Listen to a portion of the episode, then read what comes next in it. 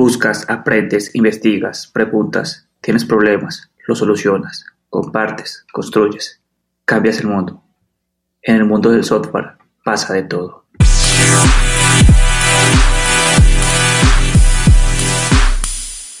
¿Alguna vez has entrado a una llamada o una conversación en línea y has dicho, wow, esta casa de esta persona que está en la llamada es genial o su oficina es fantástica?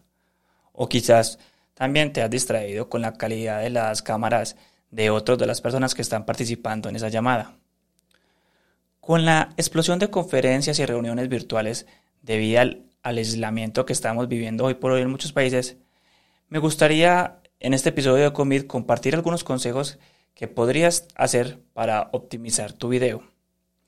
Muy probablemente te ha tocado tener llamadas donde la otra persona prende la cámara en una conferencia o donde el speaker da una charla en línea eh, y este speaker parece que estuviera en un programa de protección a testigos porque su cámara se ve pixelada y sucia.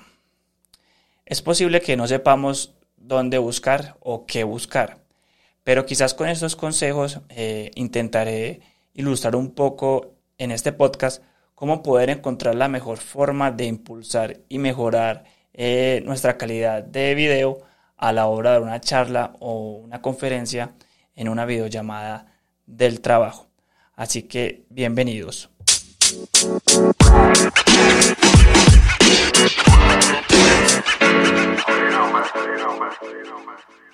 La calidad del video de nuestras reuniones y charlas en líneas dice mucho, realmente dice mucho de nosotros.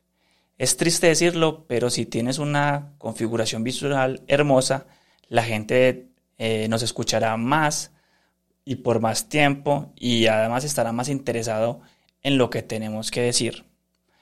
Esto es parte de un conocido sesgo cognitivo llamado el efecto halo, que básicamente en palabras eh, paisas o coloquiales resumen que si tú ves una persona en una fotografía bien, eh, bien arreglada, vestida adecuadamente y es atractiva, nosotros vamos a asumir que esa persona eh, es una persona elegante, es una persona correcta, es, no sé, es una persona con un muy buen enfoque. Básicamente estamos sesgando a esta persona no más por lo visual. Entonces nos va a interesar eh, ver o saber más de ellos solo por el hecho de tener como esas cosas.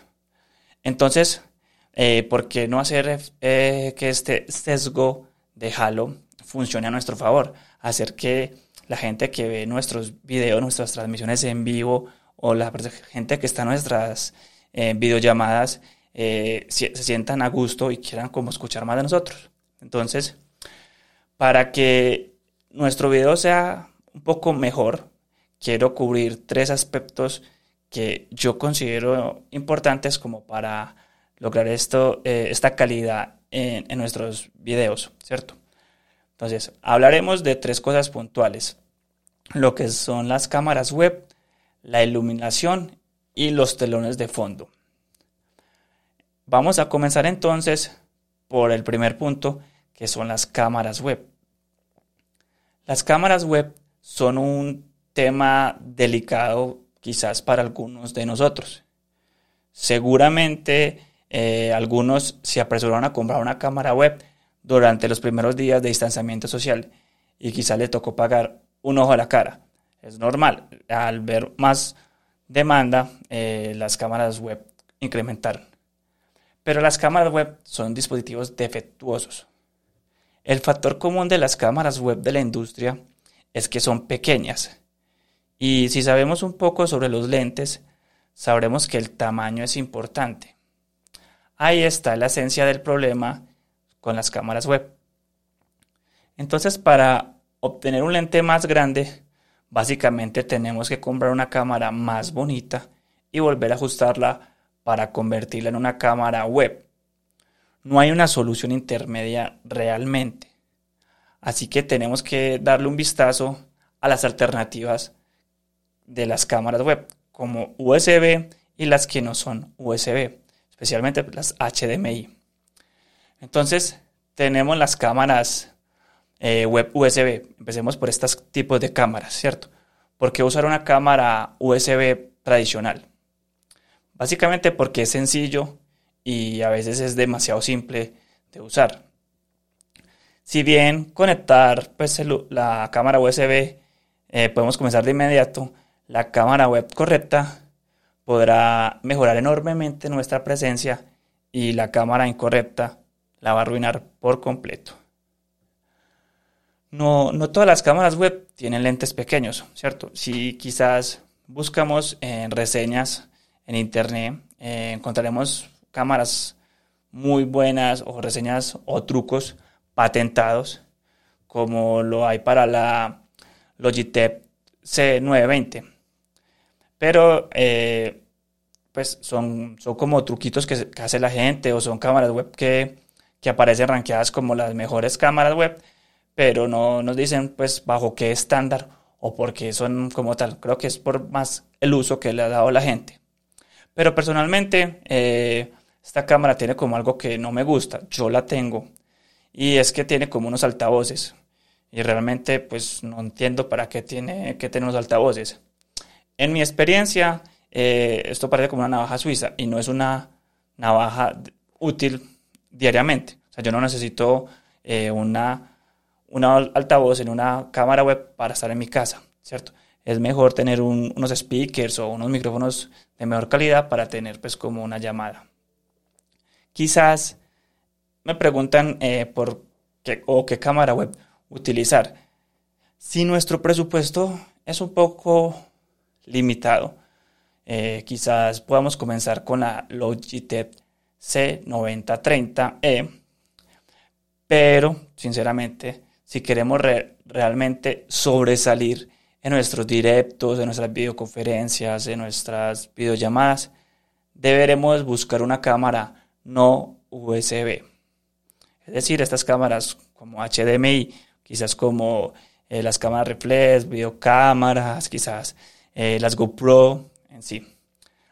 Entonces, ¿por qué elegir una cámara no USB? Principalmente porque vamos a tener el control absoluto del video, el enfoque y la máxima calidad que nos entrega estas cámaras. Esta configuración eh, es un poco más compleja, obvio, pero podría darnos como resultado una videoconferencia de más calidad si estamos dispuestos a lidiar con algunas cositas o detalles. ¿Qué son esos detalles o cositas que yo eh, digo? Eh, principalmente para mí es que eh, hay un salto en el precio. Obviamente una cámara web es más económica que una cámara eh, no USB. también tenemos algunos dolores de cabeza extraños, como por ejemplo la profundidad del campo, el enfoque automático y la captura de video. Tendremos que tener entonces un hardware adicional para sostener estas cámaras ahora esa cámara pues va a pesar más. Entonces ya pegarla al monitor no nos va a servir. Se nos va a caer, nos va a tumbar el monitor y no es lo adecuado. Y también tendremos que tener un hardware adicional para la captura y conversión de, video para poder que no salga tan pesado para hacer nuestras transmisiones o para que eh, podamos eh, transferirla pues en una videollamada normal. Tener una cámara más avanzada significa que realmente podemos marcar cosas o arruinarlas, ¿cierto? Entonces, empresas como El Gato tienen una amplia variedad de dispositivos para hardware de montaje, eh, de montaje múltiple y captura de video, pero con frecuencia se agotan. En la descripción de, este podcast voy a dejar algunos links de referencia que nos pueden ayudar pues como a, ver estos eh, hardware en sí. Ya entonces ustedes en este punto deberán estar pensando qué ruta seguir. Si compro una cámara web o me voy por una eh, web no USB. Eh, básicamente yo les sugiero que si están sentados quizás en su escritorio eh, únicamente, una buena cámara USB probablemente sea lo suficiente para ustedes. Pero si de pronto son de los que viajan mucho, la fotografía, o tienen un estudio un poco más profesional, eh, una cámara no USB puede beneficiarse de los detalles como tal, pues puede ser una cámara avanzada que hace que ustedes tengan mayor eh, opciones de trabajo. Al hacer la investigación como para este podcast, eh, me di cuenta que puede ser bastante difícil, pero si realmente tomamos en serio la presentación de, remota o transmisión o trabajo de nuestros videos, entonces deberíamos considerar investigar cámaras para encontrar la mejor que se ajuste a nuestro presupuesto. También en la descripción de este podcast les quiero compartir un fantástico canal de YouTube para esta investigación y les puede ayudar a determinar cuál es la cámara adecuada o la que mejor les puede funcionar. Entonces, eso como primer punto, las cámaras web, ¿cierto? Eh, están las no USB, que son como las más idóneas, y las cámaras web USB normales, que son como las tradicionales. El segundo punto que quiero tocar es la iluminación. A las cámaras web les encanta tratar de arreglar su iluminación y lo hacen haciendo que, el video sea granulado y feo. Entonces mejorar la iluminación de estas cámaras incrementará significativamente eh, la presencia o, el enfoque de las personas en nuestra videollamada o en nuestra streaming o, o como lo quieran llamar. Yo tengo algunas reglas que nos pueden ayudar a mejorar la iluminación en nuestra habitación o nuestro estudio, ¿cierto? Vamos entonces como a enumerarlas. La primera es, más, más suele ser mejor. Para evitar que nuestra cámara web ajuste el ISO de forma automática, necesitaremos una iluminación significativa. Entonces aquí es donde entra mejor tener más iluminación que poca iluminación. El segundo punto es que la luz natural es peligrosa es muy chévere, muy bonito y bastante agradable y, tranquilo para nosotros tener una ventana en la que podamos ver eh, el paisaje, nos entre la luz del día. Pero si hay algo eh, notablemente voluble es eh, el clima. Entonces lo que a una hora puede ser una luz perfecta, en 30 minutos puede ser una luz que, que va a cambiar. Entonces tendremos que estarnos adaptando cada vez más como a, este tipo de, luz. Entonces, por eso es que la luz natural es bastante peligrosa. El tercer punto son los monitores gigantes, que pueden ser eh, peores que la luz natural. Por ejemplo, o creo que casi muchos de los desarrolladores hoy en día tienen dos o tres monitores grandes. Y lo que está en esas pantallas puede alterar significativamente la iluminación. Personalmente, cuando yo voy a hacer una presentación o hablar en un meetup, en una videollamada, yo también uso dos monitores y, el portátil. Entonces lo que hago yo es atenuar como el brillo de mis pantallas para minimizar los efectos que esto trae. Y especialmente porque yo tengo gafas, entonces todo se va a ver reflejado en las lentes y pues se ve muy feo. Básicamente me ven es como los lentes, entonces no me gusta eso. El cuarto punto es un conocido truco de iluminación que se conoce como el sistema de tres puntos, que básicamente es que tenemos eh, delante de nosotros dos luces primarias, eh, dos luces, ¿cierto? Una digamos que va a ser la primaria o, o clave y la otra va a ser la luz de relleno. Entonces la luz primaria básicamente es que sea una luz como cálida o rojiza y la luz de relleno va a ser como blanca. Una va a estar como a, un lado y la otra va a estar al otro. Y la tercera luz estará por encima, que será como, la llaman como la luz de cabello, y hace que, pues, que podamos tener como una mejor eh, profundidad de la imagen, mejor calidad, y hace que juguemos con, con efectos bastante interesantes.